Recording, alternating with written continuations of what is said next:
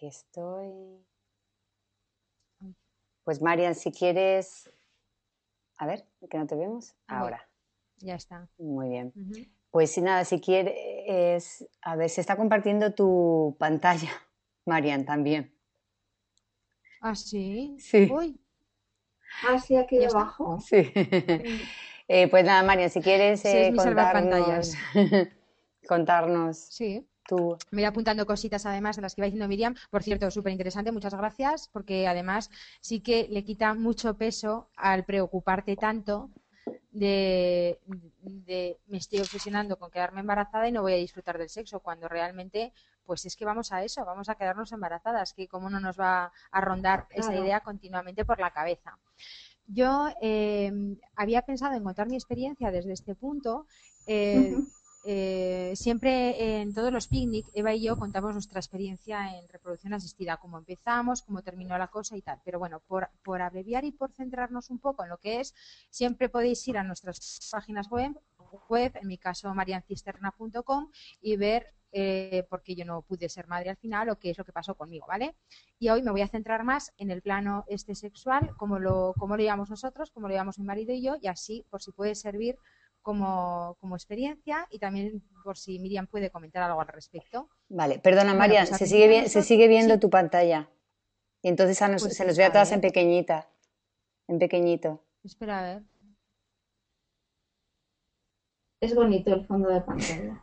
Sí, no, sí, más que nada es que se nos ven pequeñas todas. Mm. Arriba debe poner compartir pantalla, dejar de compartir pantalla. ¿No? Ahora no se te oye.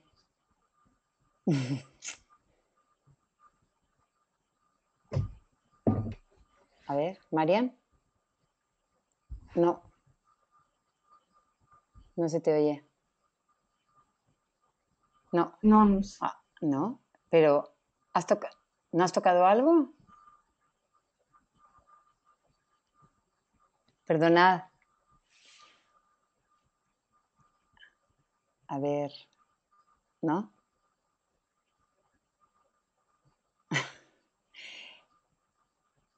Eh, María, si quieres voy hablando yo, ¿vale? Y tú sigue intentándolo y si ya te oigo, te lo digo. Te aviso, ya te oigo. ¿Vale? Pues eh, bueno, yo voy a contar un poco mi experiencia como, como mujer sin pareja. Eh, espero no meterme en, ni- en ningún berenjenal, porque yo no soy una profesional de la sexología, entonces espero no, No. liarme, ¿no? Eh, bueno, no te digo ya con los términos, que recuerdo que allí nos insistíais mucho con los términos de si procreación, de si no sé qué, bueno. No, no, no. Yo antes de que digas, yo creo que lo más interesante que hay y lo, y yo creo que es, es que compar- compartir y escuchar de primera mano el relato de lo que es la vivencia íntima y, y que eso es tremendamente enriquecedor. O sea, que muy relajada. Vale. Pues, eh, bueno, eh, hombre, yo lo que, lo que quiero transmitir, ¿no? Que, que las mujeres sin pareja, eh, bueno, a veces nuestros procesos son cortos para la gente que empieza pronto y, y además que nosotras en principio no tenemos por qué tener pro- problemas de infertilidad, ¿no? Eh, lo que a nosotros nos pasa es que no tenemos espermatozoides cerca nuestro, Claro. ¿no? De alguien, de alguien co- con el que compartamos, ¿no? Una pareja. Pero, pero bueno, en otros casos se prolonga mucho. Y claro, ¿qué pasa? Que, que cuando empieza la búsqueda de un hijo, si además no tienes a alguien, yo creo, como que puede ser una pareja, como que te centra un poco más Ah. eh, también en el aquí y en el ahora, nosotras es que la cabeza está completamente en el tema niño, ¿no? Quieras o no, si yo tengo a mi lado a un hombre o a una mujer que me lleva un poquito al orden a veces cuando se me está yendo, ¿sabes? El descontrol mental de, bu, de no parar, no parar. Bueno, pues esa persona eh, yo creo que nos sirve muchas veces como ancla y nosotras no tenemos esa persona. Y eh, no tenemos esa persona y además pues los, cuando los de alrededor nos quieren como insistir en que no nos centremos tanto en eso, pues muchas veces no queremos escucharlo, ¿no? Entonces, Mm. claro, pues eh, corremos el riesgo y claro, acaba siendo como muy, muy cómodo, aunque oye, si el sexo es lo más divertido cuando va bien, ¿no? Pero, pero bueno, eh, el sexo también, bueno, pues requiere eh, si es solo sexo, requiere una búsqueda, si es sexo con pareja, hay que mantener esa pareja, ¿no? Pues nosotros estamos con una situación súper cómoda, centradas en ver si tenemos un niño, nuestra reproducción asistida. Entonces no nos metemos en cosas que, que, que nos ponen realmente como alteradas, que son eh, las parejas y las relaciones sexuales. Y claro, corremos el riesgo de que empiezan a pasar los meses y empiezan a pasar los años, los años y no tenemos relaciones sexuales las mujeres sin pareja tanto durante la búsqueda como luego cuando nace el niño, porque ahí ya no os quiero contar, pero ahí creo que estamos afectados tanto las mujeres sin pareja como las parejas, que cuando nacen los niños eh, es, un tema, el tema del sexo y el reajuste familiar, ¿verdad Miriam? Que es complicado, es complicado eso. y, entonces, claro, también dicen eh, que, bueno, eso también seguro que no, que, no sé, que lo habrás comentado alguna vez, que dicen que cuanto más sexo, más ganas tienes de sexo. Pero claro, cuanto menos sexo, más estás como bien, o sea, no, ni lo echas tanto de menos, aunque sepas que es muy divertido. Y recuerdo, yo soy eh, miembro de la Asociación Madres Solteras por Elección y además casi todos nuestros niños están empezando a crecer. Y claro, estamos un poco como despertándonos, ¿no? Nosotras como mujeres otra vez, pero que lo pueda aplicar igual a las mujeres sin pareja que están buscando ahora, ¿eh? eh que, bueno, que eso, que te, vas como cada vez olvidando más de ti. Tuvimos una reunión con una sexóloga y la sexóloga nos dijo eso, que como no nos pusiéramos un poco las pilas, nos podían dar aquí, o sea, a los 55 años, sin haber vuelto a tener relaciones sexuales. Y, y, nos dijo que, o sea, para empezar, que nos, por lo menos que nos concentráramos en el tema de la masturbación, que no se nos olvidara eso, porque, bueno, pues mientras podemos salir al mundo, o mientras estás en la reproducción asistida y no te apetece como meterte en esos follones, pues por lo menos que, oye, que el tema de la masturbación, algo hormonalmente y sexualmente, algo activada nos tiene, ¿no? Y que, que bueno, que podría ser como, como un paso para que no se nos vaya del todo el tema sexual, ¿no? Yo realmente creo que hasta que no nazcan los niños y pase un tiempo, eh, bueno, pues el, poder, el tener pareja sí es muy complicado eh, para nosotras. Y, y no sé, no sé, hay, hay mujeres también que durante el proceso eh, encuentran, empiezan a salir con alguien, pero también os digo que es complicado que eso mm, salga bien, ¿vale? Cuando se ha conocido en medio del proceso, ¿vale? Por una, cada uno por unas razones, pero nosotras lo que estamos viendo en la asociación, que somos como 500 ya, o sea, 500 mujeres asociadas, que es mucho, mucha mujer ahí metida, eh, mm. Es que mm, pocas relaciones de estas salen bien, o sea, salen mejor cuando ya ha pasado un tiempo y, bueno, los niños son un poquito más mayores, también, claro, nosotros vamos haciendo más mayores y sabemos más lo que queremos, etcétera, eh, que las relaciones que surgen durante los tratamientos. Y hay mujeres, lo que tú has dicho, que dejan los tratamientos porque, bueno, la verdad que la mayoría de las madres solteras por elección, en principio habíamos pensado hacerlo por pareja con pareja. Lo que pasa que llega un momento que o lo tienes sin pareja o no lo tienes. Entonces elegimos eh, tenerlo sin pareja, ¿no? Pero, pero, bueno, que casi todas querríamos, pero lo que tú dices, algunas lo, paran y entonces lo dejan y alguna le va saliendo bien y es verdad que es en pareja y tienen los niños y tal, pero luego muchas vuelven con nosotras a la asociación, muchas. Eh, lo malo de eso es si empiezas tarde a tener las búsquedas. Claro, si eso te pasa con 32 años, muy bien. Pero si con 38 años, en medio de tu proceso, conoces a alguien que, claro, es genial, porque te enamoras, porque tienes sexo y todo, pero si tienes 38 39 años, asientas un poquito la pareja, te pones a tener hijos con 40 o 41, que os digo ya, para las que no lo sepáis de todo, que puede ser muy, muy complicado. Muy complicado. Claro. A ver, pero me vais a perdonar, ¿eh? ¿Me oís ahora? Sí, te quitas la cámara entonces. Vale. Vale. Sí, me la acabo de quitar. Es que así de todo este rato, o sea, desde que se ha empezado a escuchar mal que he intentado quitar la cámara, hasta ahora no lo he conseguido. O sea, se ha quedado el equipo sobrecargado, lo que sea. Pues entonces me voy a quedar así. Ya me, ya me he imaginado que estabas contando lo tuyo. Sí. Y así que ya lo oiré en la grabación porque me he perdido. Vale, pues nada. Eh, pues cuando quieras, entonces tú nos cuentas así de tu experiencia. Vale, ¿y habías terminado tú entonces? Sí, sí, justo, había terminado. Sí, había terminado. Oye, mira qué bien, qué, apunto. una cosa que pues también, perdón segundo, María, que lo que me gustaría que las invitadas que tenemos, que por favor luego, si cosas que estemos diciendo, que estéis de acuerdo, que no, o que queráis saber más, que, que os atreváis y os animáis, animéis a preguntar. O sea, que, que es interesante. ¿vale? Ya, perdón. Claro, claro que sí. Para eso está además eh, creado el picnic, más que nada, pues para aprender, pero también para compartir nuestras experiencias, porque al igual que Eva seguro has contado la tuya, ahora contaré la mía, pues surgirán nuevas experiencias que nos harán crecer y también aprender entre unas y otras, ¿vale? Bueno, pues yo os cuento mi experiencia. Eh, al principio, al principio de toda nuestra historia, eh, mientras eh, antes de que supiéramos que teníamos que ir a reproducción asistida, ya empecé a indagar viendo los calendarios menstruales, las fases lunares, bueno, yo, a mí si hubieran dicho hasta un ritual, lo hubiera hecho para quedarme embarazada. Bueno, y algo leí, para que voy a Algo hiciste, ¿no? Pero, Confiesa algo hice. Pero luego ya empezaron a decir que si había que cortar rabitos a lagartijas, dije, pobres, pobrecitas mías. que no, ¿no? Así que nada. Bueno, eh, al principio cuando pasaba todo esto, pues sí que es verdad que decían tal día, además yo en mi agenda me dibujaba corazones, corazones pequeñitos en los días en los que se acercaba el gran día fértil y un corazón grande el día en que este no nos lo podíamos saltar por nada del mundo, ni por muy cabreados que estuviéramos, ni por nada. O sea, había que hacerlo ese día.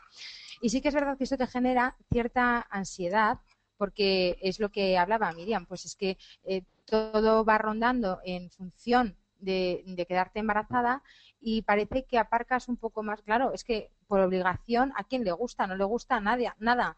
A mí me encanta el chocolate, pero si un día me obligan, pues ahora comete a las 4 de la mañana chocolate, digo, pues que no me apetece ahora. Normal, es que, es que eso mm, pasa. Además, van surgiendo cosas que también le quitan un poco el glamour y el, todo esto al, sexo. Por ejemplo, eh, a muchas que nos estén escuchando les sonará lo de poner las piernas hacia arriba. Yo dije, esto en mi vida lo voy a hacer yo eso. Nunca me va a ver mi marido como haciendo el clavo, eh, jamás.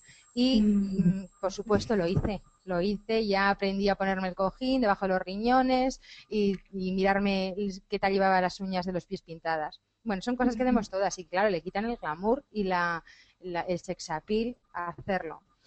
Eh, ¿Qué hicimos nosotros? Bueno, o qué hice yo, cómo mentalicé yo para, para, esto, porque mi marido tampoco veía tanto problema. Decía, pues chica, hay que hacerlo, pues hay que hacerlo, no pasa nada, ¿qué, problema hay?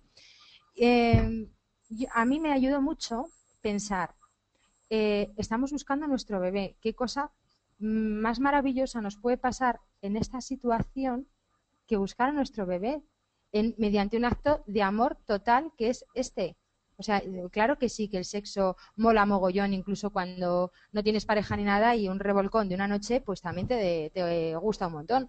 Pero cuando estás en esto de la maternidad y buscas un bebé, como que se mezclan más cosas y unos sentimientos muy hermosos. Entonces, yo iba preparada y decía, vamos a buscar a nuestro bebé. ¿Y quién me dice que en este polvete no va a salir un, un bebé maravilloso fruto de nuestro amor?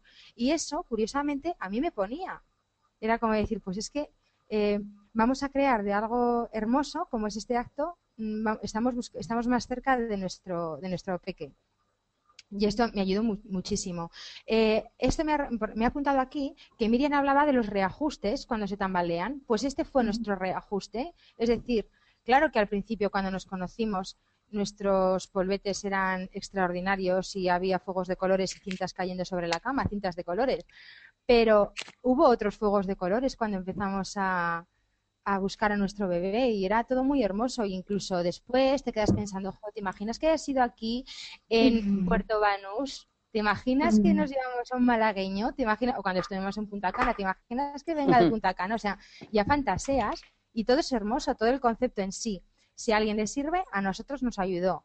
Eh, luego también, como no sé muy bien lo que ha hablado Eva, eh, también otras cosas que a mí me, sirvieron fue lo que hablaba Virginia en el picnic anterior, es decir, aprovechar cualquier circunstancia molona de salir por ahí o irte de cena con tu marido y cogerte ese punto con el alcohol que tanto te desinhibe, a mí me ayudaba. Nos íbamos a una boda, me cogía ese pequeño punto sin ir ciega, perdida, que me tuviera que arrastrar. No. O sea, el puntín, ese puntín que te desinhibe para que te olvides momentáneamente de que estás buscando un bebé, aunque momentáneamente, porque tampoco te olvidas jamás de que, de que en ese, en ese polvete puede, puede eh, sonar la flauta por casualidad.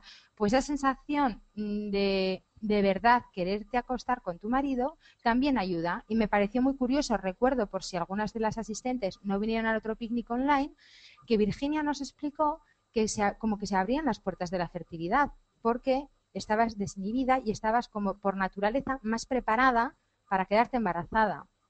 Y si no es así, pues oye, eso que te llevas por delante, que ha sido algo chulo, ¿no? Sí. Eh, más cosas que, que eso, lo de coger el puntito, pues a mí, yo además en todos los talleres, ya desde que lo dijo Virginia, lo digo, oye, hay que cogerse a, ver si ahora nos vamos a, convertir todas en alcohólicas, pero que no es el, eh, es una copita de vino, nada, un, o de champán, lo que sea, algo que te entone y que te ponga las, las mejillas sonrosadas. Eh, yo le he preguntado a mi marido antes de empezar el picnic, le he dicho, ¿a ti te Que si quiere hablar. Algo?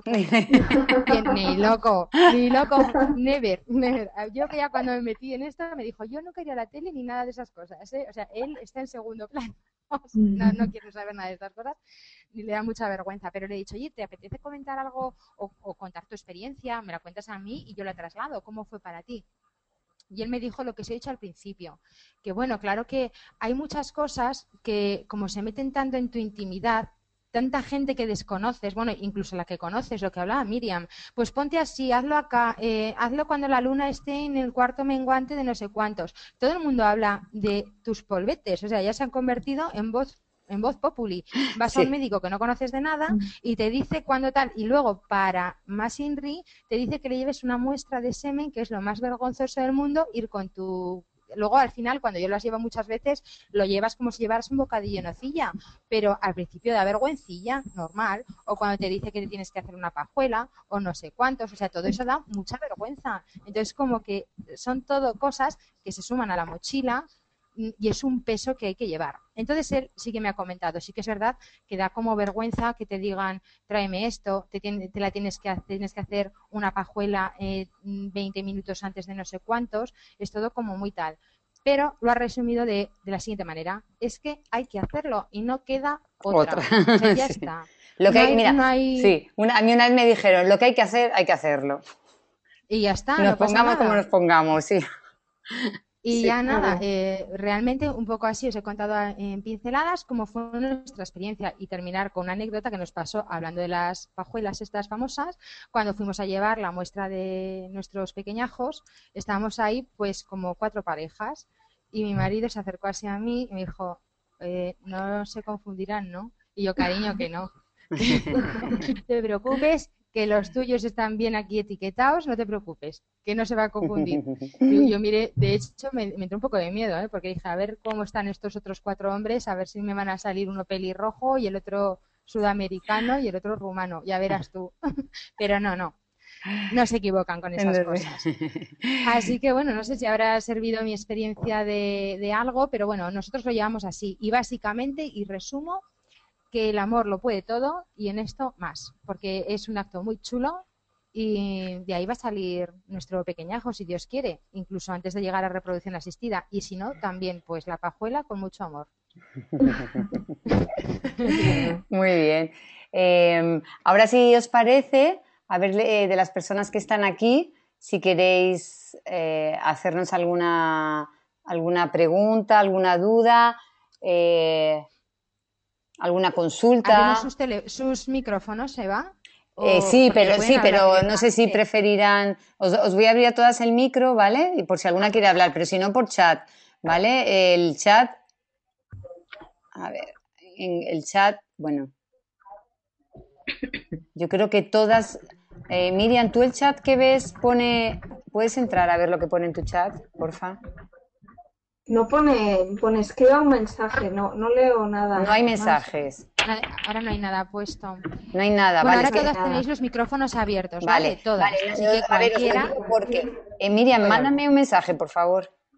¿Yo? Sí, mándame un mensaje, por favor. A ver, para probar. Un hola. Mándame un hola, por favor.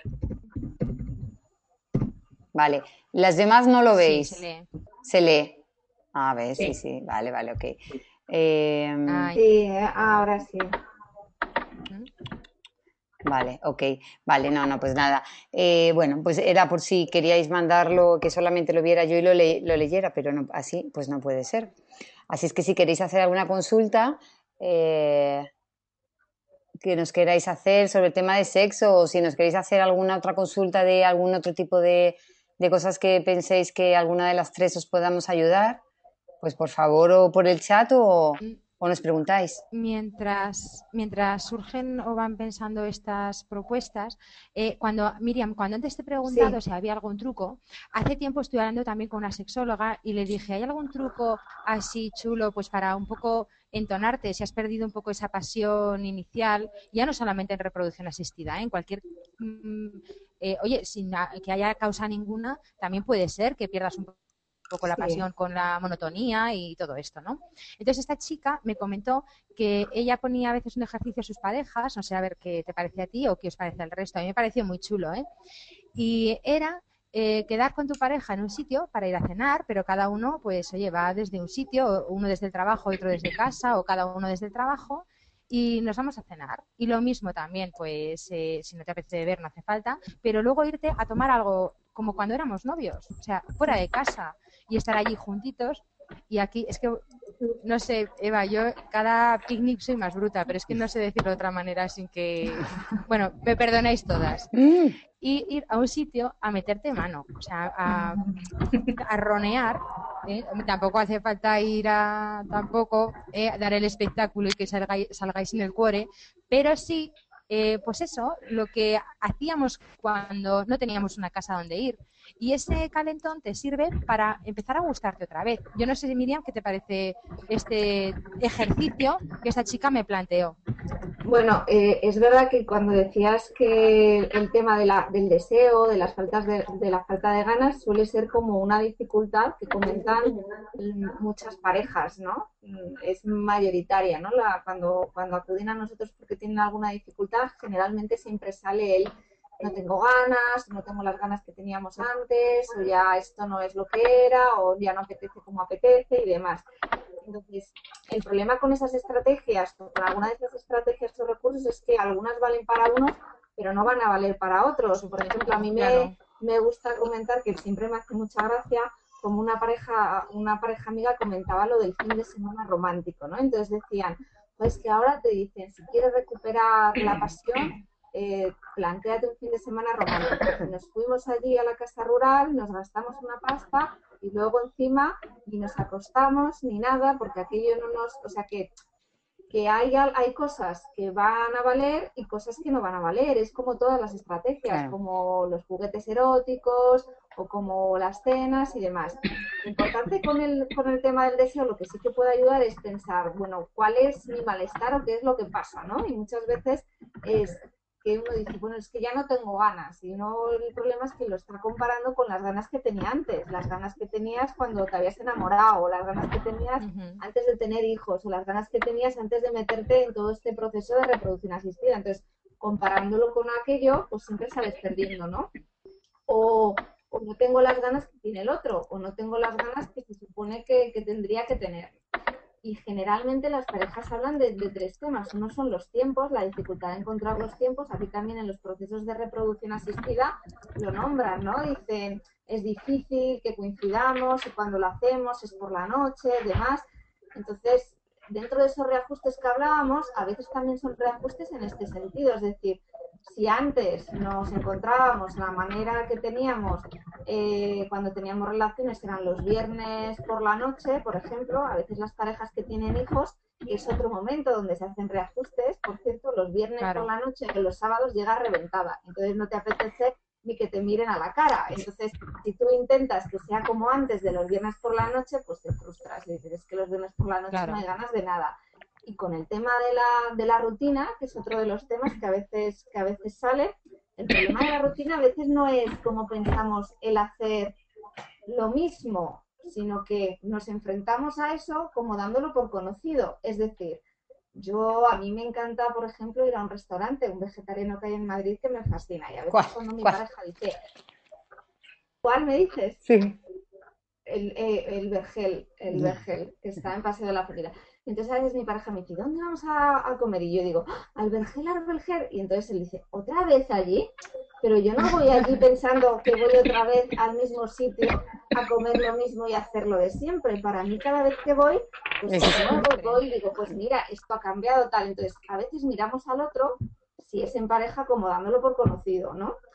Y lo que hacemos como dándolo por conocido y la ciudad como dándola por conocida. Por eso uno cuando viaja por ahí se va de turismo disfruta tanto. No es porque Bilbao sea mejor que Madrid o, o Madrid mejor que Sevilla. De pronto pues, llegas a un sitio, abres los ojos y miras. Y entonces a veces el problema con la rutina no es hacer cosas que te gustan y que las repitas, que en eso no hay nada malo, sino que lo hagas como si lo hicieras todos los días, como no viendo al otro, en este caso, si hablamos de la pareja, como diciendo, bueno, y este puesta que tengo delante, aunque llevemos seis años o siete años o diez años, a ver, voy a mirarle como a ver qué descubro, ¿no? Y no mirándole como ya está igual, es el mismo roce de la piel, es, mm. entonces no dar por conocido algo, esto es complicado, ¿no? Pero, pero, pero puede ayudar. ¿Y, ¿Y, qué hacer cuando, por ejemplo, claro, al ser además cuando es en una pareja hetero, el ser como la fuente que necesita la mujer.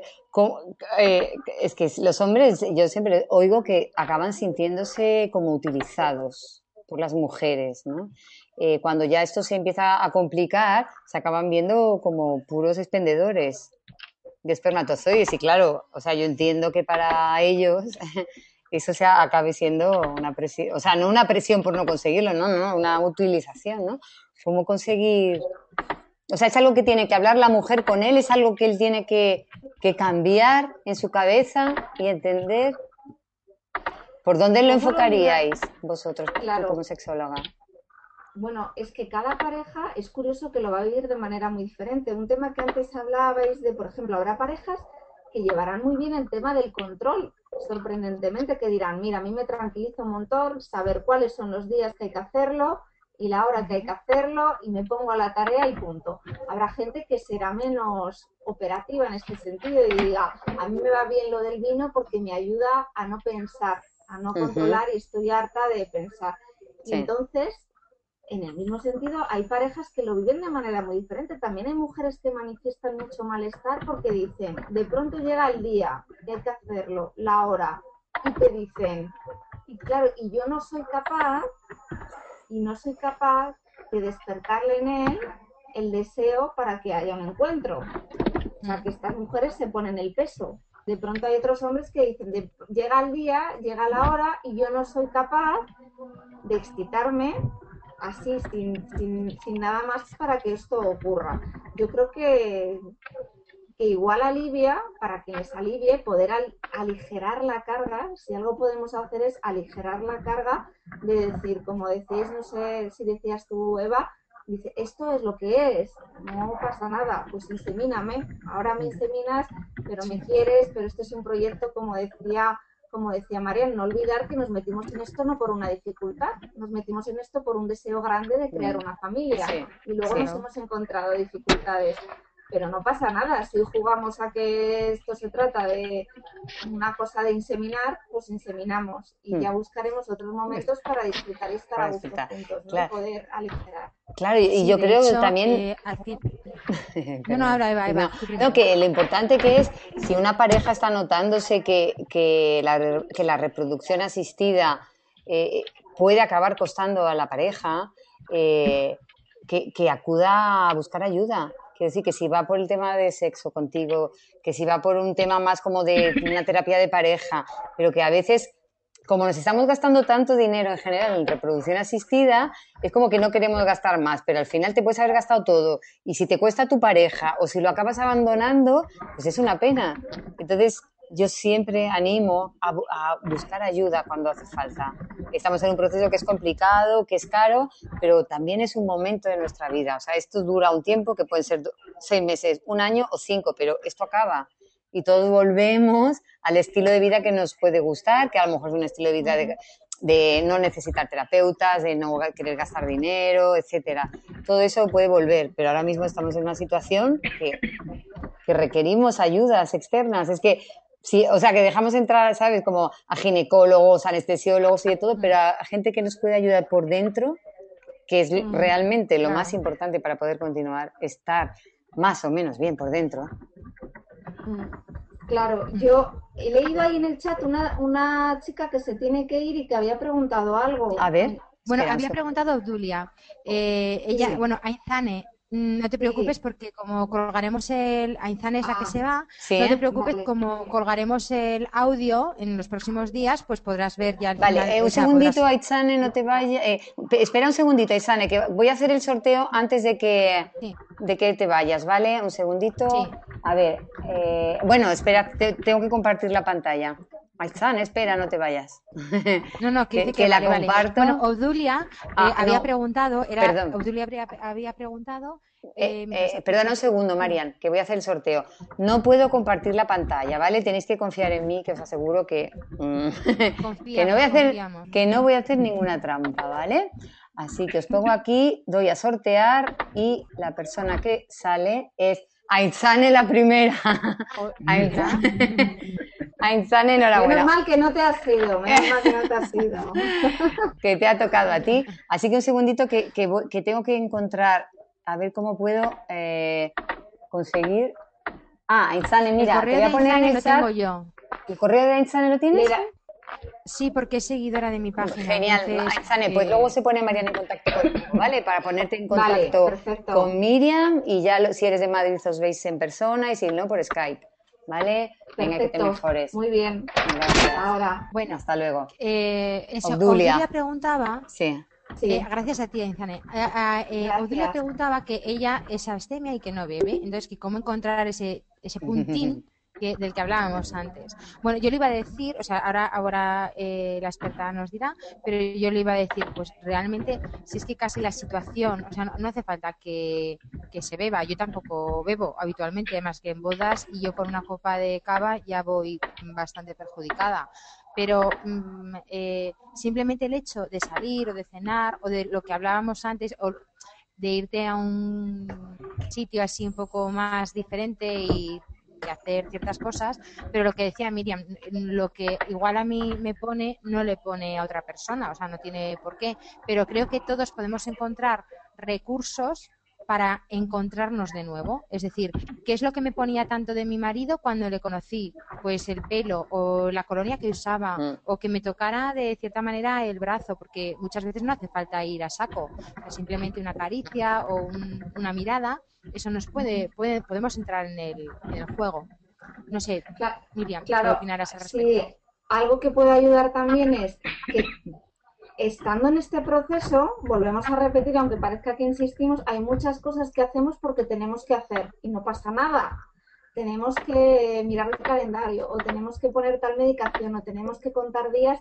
Entonces, poder generar un espacio para pensar más en lo que apetece y no en lo que tenemos que hacer. Y poder recuperar esto puede ayudarnos a tomar contacto más con el deseo. Es decir, a nivel yo sola o el otro solo y luego como pareja. Voy a pensar en algo que quiero hacer solo por el gusto de hacerlo y solo por el placer que disfruto y que obtengo haciéndolo. Esto puede ser cualquier cosa, desde mira, me voy a dar un baño, me voy a ir a tal sitio que me ponen tal pastel o voy a algo que voy a hacer solo por el gusto de hacerlo, cuando estoy metido en un proceso donde tengo que hacer tantas cosas porque toca hacerlas.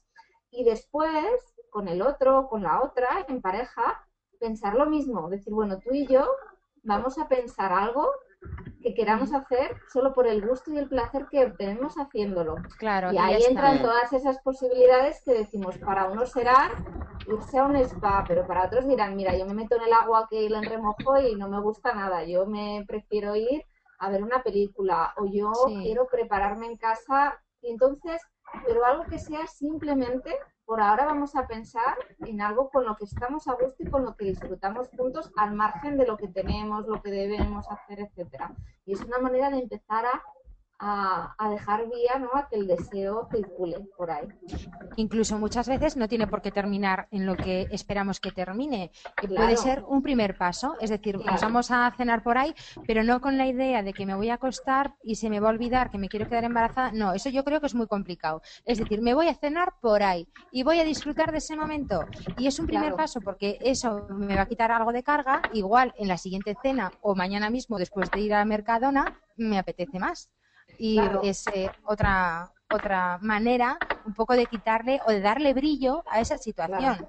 Además, fíjate que, nosotros los sexólogos hay un término que utilizamos que es gracioso, que a veces opera mucho en las mujeres y lo llamamos el interruptor. Y es decir, a veces estamos haciendo lo que sea, disfrutamos, estamos a gusto, pero decimos que no a cosas con las que estamos a gusto para luego no tener que decir que no a lo que no nos apetece. Es decir, pues es sábado por la noche o estamos cansadas y está mi pareja al lado y está acariciándome o susurrándome o dándome un masaje y yo con eso estoy disfrutando, pero estoy pensando, voy a cortar aquí porque luego va a venir lo de después y me da una pereza tremenda. Entonces, ¿qué hago? Pues como que puenteo una experiencia que me la pierdo, que no sé si va a ser buena o mala, y no sé qué va a pasar en el trayecto. Y entonces a veces se mezclan estas cosas de digo que no a lo que sí me gusta porque luego intuyo lo que va a venir y ya se mete a eso de dar por conocido al otro y como que el recorrido siempre tiene que ser en la misma dirección, ¿no? Entonces a veces nos perdemos muchas cosas y no damos espacio que, a que puedan surgir otras experiencias. Por supuesto, de hecho en la vida en general, ¿eh? O sea, te mm. pierdes experiencias por bloquear otras y ¿qué más da? Pues si de este momento, como bien dices, estás disfrutando de que te acaricie el brazo o de darte la mano simplemente en el sofá mientras ves la tele, no pasa nada. O sea, si total, si luego llega el momento, hay confianza, ¿no? Somos marido y mujer, somos pareja. Podemos decir, pues es que cariño, hoy no tengo eh, chichipa farolillos, ¿eh? O sea, hoy manica y a ver la peli y tranquilos todo aquí todo el mundo. Y no pasa nada. Yo creo que si lo más bonito del mundo en un matrimonio es tener confianza de poderte decir las cosas y ya está, no pasa nada. Claro, pero por eso a veces. ¿eh? Pero Marian, por eso a veces eh, la reproducción asistida es una prueba, porque es que se va a ver si realmente esa pareja tiene como. Claro. pero de todas maneras, aquí hago un inciso, eh, perdón. Eh, por supuesto que es una prueba de fuego, pero quiero decir que si, no, si sentimos que la, la pareja se resquebraja por esto, no significa que estamos abocados al fracaso de la pareja. No, es normal. Es normal que nos pasen cosas por la cabeza o que estemos mal o que estemos susceptibles o que discutamos más. Es absolutamente normal. Yo creo que normalizar es la clave. Es decir, claro que estamos más cabreados o más susceptibles, o en el caso cuando nos ponemos las hormonas que estamos más revolucionadas, pues ¿cómo voy a estar revolucionada si es que estoy de hormonas hasta las cejas? No significa, eh, no tenemos que pensar, me estoy jugando el matrimonio. No, es normal que estemos mal, pero es que, ¿por, ¿por qué ha pasado esto? No, pasará cualquier otra cosa se eh, inmiscuirá en nuestra relación cualquier otra cosa económica, eh, cualquier discusión en familia y nos va a pasar lo mismo. O sea, eh, vamos a sentir que la cosa, la, palabra que le ha gustado a Miriam se tambalea, pero es que es normal. todo, o sea, el matrimonio en sí o la vida en pareja o una relación son pruebas de fuego, pero ya no solamente de amor, de amistad, de trabajo, de todo. Es que ante eso tenemos que, que ya no luchar, sino encontrar los mejores caminos para asomar la cabeza. Sí, yo, yo creo que tenemos que, vivir con el tambaleo. Quien quiera vivir ajeno al tambaleo es, es, muy complicado y va a ser casi imposible, pero porque a lo largo de la historia de vida de como mujer o como hombre, como pareja, son muchos los sucesos que van a darse. Ahora estamos hablando de la reproducción asistida, pero puede venir el embarazo, pueden venir los hijos, puede venir la enfermedad de uno, la jubilación, o sea, un montón de cosas que todo me va a tambalear. Entonces, la idea no es cómo hacer que las cosas no cambien, sino cómo hacemos o cómo hago yo con el otro para que esos cambios, bueno, pues ir reajustando. Una adaptación. Tambaleado, ahí, Una adaptación. Eso mm. Sí. Bueno. Bueno, pues hombre, yo de todas maneras pienso que, que al estar el matiz del sexo, de, de, la como de la continuidad, o sea, como todavía los hombres como que tienen mucho peso social sobre la continuidad y todo eso, yo creo que es un poco más delicado que hasta una enfermedad muy grave o un problema familiar. O sea, como que esto está como en la... Quiero decir que un problema familiar de salud muy grande no afecta a mi autoestima y, y la infertilidad sí afecta por eso yo sí que creo como que puede resquebrajarlo más que, que otros problemas que nos vayamos a encontrar. Que, por ejemplo, quedarte en el paro los dos, no tener dinero, también dicen que, o sea, que es una razón, lo de cuando el dinero se va por la ventana, todo, ¿eh? eso. Todo. Yo creo que todo, todo influye y una de las cosas que em, yo creo que en lo, en lo primero en lo que reflejamos es en el sexo. ¿Por qué? Porque ya de entrada para, para tener eh, un un sexo agradable, hace falta estar relajado y que te apetezca de verdad. Cuando tienes un problema gordo en la cabeza, ya sea una enfermedad o que te has quedado en el paro o un problema económico, eh, estás muy preocupada y como que eso se apaga un poquito, pero es normal, o sea, no pasa nada porque volverá a lucir. Y yo es lo que quería decir, o sea, para terminar un poco todo el rollo que os estoy soltando. Eh, yo que ya estoy al final de mi historia y que ya lo he dejado atrás, os digo que todo vuelve a brillar como antes, incluso casi más, ¿por qué? Porque has superado algo muy difícil. Entonces te sientes como que el equipo se ha reforzado y, y ya dejas todo atrás. Eso sí, y tengo que confesarlo, sigo pensando que, que habrá algún día un super espermatozoide que llegará a mi óvulo y lo fecundará. Pero tengo la sensación de que esto con 90 años lo seguiré pensando, o sea, que, me puedo quedar embarazada. Pero claro, han sido cuatro años de pensarlo en cada, en cada polvete. Como hasta que me quite ese chip de la cabeza va a pasar mucho tiempo. Claro. Por eso, mi consejo es, desde mi... Mientras hay regla y esperanza. Normalizar. Sí, sí, lo que pasa es que, claro, cuando se me quite la regla diría, ¡ay, qué falta tan larga! Igual tengo 65 años. Sí. Eh, una, una, duda que, vamos, una duda que tengo que yo creo que eh, lo escuché, no sé si en vuestro taller, Miriam, o se lo escucha algún ginecólogo, que las que no es lo mismo en calidad una eyaculación de una, de por ejemplo, de haber tenido una relación sexual buena y tal, que la calidad de esa eyaculación es mucho mejor que una eyaculación en una clínica o una eyaculación que haya sido pues de un polvo tipo en plan mecánico como eh, casi inseminame. ¿Tú sabes algo de...? Bueno, yo ahí no te puedo aportar. Yo recuerdo mm. esa parte que fue la intervención de la ginecóloga. Sí. Porque nos, te suena que, lo dijo, ¿verdad? ¿Te suena que lo dije? Pero lo que, lo que ella mencionó es que ella dudaba mucho de, de esos seminogramas que se hacían por las condiciones en las que se hacían porque la calidad del esperma varía de unos días a otros, porque los espermatozoides terminan de capacitarse en el tracto vaginal de la mujer. Entonces, lo que ella decía no era tanto de cómo fuese obtenido esa muestra, sino que fuera el resultado de que luego tú lo llevas a analizar a un centro, entonces eso se saca del contexto que, ocurre en una relación, que es que el ah. semen entra en la vagina y entonces incluso que los espermatozoides terminan de capacitarse y de adquirir movilidad ya en el tracto vaginal de la mujer. Entonces, cuando mm. esos seminogramas, esas muestras se llevan, esto lo decía en un contexto un poco como para desdramatizar ese examen al que se sienten sometidos muchos hombres cuando llevan el semen y decir, es, que, es que es muy complicado dar la talla porque es en unas condiciones de máxima exigencia. De, eh, todas maneras, sobre, perdón, no, sobre esto, en una de las entrevistas que organizo de, vez en cuando con ginecólogos, nos dijo que los estándares de, de semen, que se supone que cada vez están peor y que cada vez hay más esperma, también se están haciendo estudios porque creen que a lo mejor se está exigiendo como demasiado a las muestras. O sea, que realmente los que eran muy buenas eran los extraordinarios, que eso no es como lo normal, tener de muy bien a maravilloso, no, que lo normal es como tenerlo más bajito y que ahora se están haciendo estudios enfocándolo a eso. ¿vale? Porque pues hasta los donantes está bajando la calidad, si hasta los ya no pero, para eso está la reproducción asistida, o sea, cuando tú ya te metes en un proceso de reproducción asistida van a hacer una criba y van a seleccionar al mejor, al más fuerte y tal. Eh, yo lo que sí que sabía respecto a este tema es que el esperma se renueva cada tres meses. Imagínate tú, es muy difícil saber en qué, en qué proceso está cuando el hombre se hace un seminograma. ¿En qué proceso está esos tres meses? ¿Cuando son jovenzanos o cuando ya están para punto de palmarla? Es que es muy difícil, muy difícil. Entonces, em, para, por esto no nos deberíamos preocupar mucho porque tampoco es que haya una variación espectacular de, de, los tres meses a otro. O sea, de hecho, cuando ya estamos en reproducción asistida, esto como que debe, no debería eh, ocupar tanto nuestro pensamiento, porque en la muestra ya se van a encargar ellos de seleccionar a lo mejor. Y con eso tienen suficiente. O sea, no pasa. De hecho, para eso está el, tratamiento, para seleccionar de esa muestra los mejores candidatos. Con lo cual, y si lo que decías, eh, me imagino que preguntabas, Eva, que si eso, que si en un polvete de estos de asistidos o uno que de verdad te apetezca, que se habría más calidad.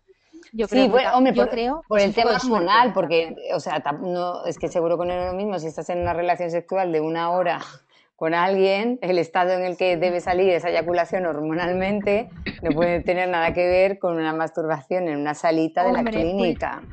Algo también supongo que tendrá que ver, porque al igual que comentamos en el anterior picnic, que cuando estás más abierta a que te apetece más hacerlo, estás eh, más abierta a la fertilidad, pues supongo que en ese otro caso también. Si al fin y al cabo es todo naturaleza pura y dura. O sea, de hecho, algo, algo tendrá que ver, pero bueno. Tampoco. Pero yo, quitaría, yo quitaría un poco de carga, porque es verdad que estas cosas no sabemos hasta qué punto pueden ser, y al final el peligro es que añadan la carga de encima de que tengo que ir con deseo, tengo que tener el mega orgasmo. Bueno, efectivamente, mira, a mí un médico que no, yo creo... La, cuestión de, del estrés, que yo, yo siempre digo, digo, mi abuela tuvo cinco hijos en una posguerra sin dormir porque no sabía qué darle de comer a sus hijos y esa mujer vivía un estrés, cuando ahora dicen que, que, que, es, ¿no? que, que todos vivimos con cierto nivel de estrés, que no diga que vive... Total, pero a mí, por ejemplo, un ginecólogo me dijo que las mujeres sin pareja éramos menos fértiles que las mujeres en pareja. ¿Vale? Y yo entendí que tenía que ver con el, tener relaciones sexuales más o menos regulares. Porque si no puede, no hay otra, o sea, ¿qué otra razón va a haber? ¿No? Pero es que vamos, lo que dice Miriam, yo creo que, que, rebozamos mucho las cosas en este tema, cuando realmente eh, lo de no te preocupes, no pases estrés, pues fíjate la abuela de Miriam, cuánto estrés pasaría la pobre mujer. O da igual, eh, hoy mismo, hoy por la tarde, lo digo siempre, una mm, chica drogadicta que tenga el cuerpo fatal, que no esté nada sana, se va a quedar embarazada.